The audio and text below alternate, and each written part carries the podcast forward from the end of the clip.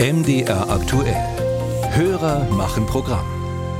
Bis 2050 will die EU klimaneutral sein. Entsprechend müssen die Treibhausgasemissionen kräftig sinken. Heißt wiederum, der CO2-Preis in Deutschland und in der EU wird steigen. Das beschäftigt unseren Hörer Gerald Elle aus dem Landkreis Bautzen. Ihn interessiert, ob sich dieser CO2-Preis als Privatperson irgendwie beeinflussen lässt.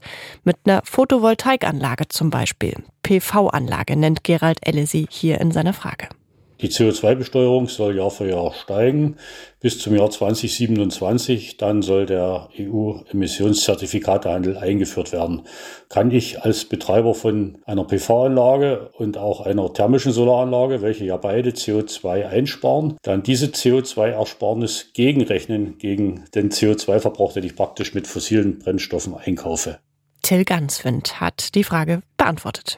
Der Handel mit Emissionszertifikaten in Deutschland ist nicht neu. Für die Sektoren Gebäude und Verkehr gibt es ihn schon seit drei Jahren.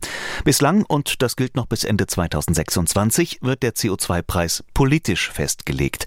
Das ändert sich mit dem Jahreswechsel und dann EU-weit, erklärt Jan Weiß von der Deutschen Emissionshandelsstelle im Umweltbundesamt. Ab 27, und das ist der Kern von Cap and Trade, von einem Emissionshandel, äh, wird sich dieser Preis dann durch Angebot und Nachfrage auf einem Kohlenstoffmarkt bilden. Das heißt, die CO2-Bepreisung wird fortgesetzt, aber der Preis äh, ist aus heutiger Sicht eben unsicher. Der bildet sich dann genau so, dass die Ziele im Emissionshandel eben auch abgesichert werden. Das haben wir aktuell nicht. Aktuell ist der Preis festgelegt und die Ziele sind damit eben auch nicht abgesichert. Oder anders gesagt, bis 2027 wird der Preis für CO2 festgelegt festgelegt. Wer eine bestimmte Menge ausstößt, zahlt dafür einen bestimmten Preis. Ab 27 wird er gegen die Menge gedeckelt und daraus folgt, je knapper die Ware, desto größer wird die Nachfrage, desto höher der Preis. Private Verbraucher können diesen Preis nicht beeinflussen.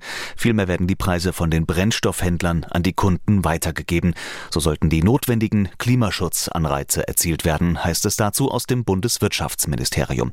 Dazu sagt Experte Jan Weiß vom Umweltbundesamt. Der Emissionshandel ist als Instrument erstmal grundsätzlich davon getrennt, ob jetzt jemand eine PV-Anlage äh, auf dem Dach hat oder nicht. Ja? Also da kann man jetzt keine Zertifikate generieren und irgendwie dann aktiv an diesem Markt teilhaben. Aber das, was für uns alle in der Gesellschaft gilt, ist, dass also fossile Brennstoffe werden teurer werden. Das heißt, der Umstieg auf nachhaltige Energieformen, ob das jetzt die PV-Anlage ist, ob das ein E-Auto ist, ob das ein Fahrrad ist, das lohnt sich in jedem Fall. Insofern ja, Gegenrecht Rechnen kann man den Preis für eingekaufte fossile Brennstoffe und die gesparten Kosten für PV-Strom allemal.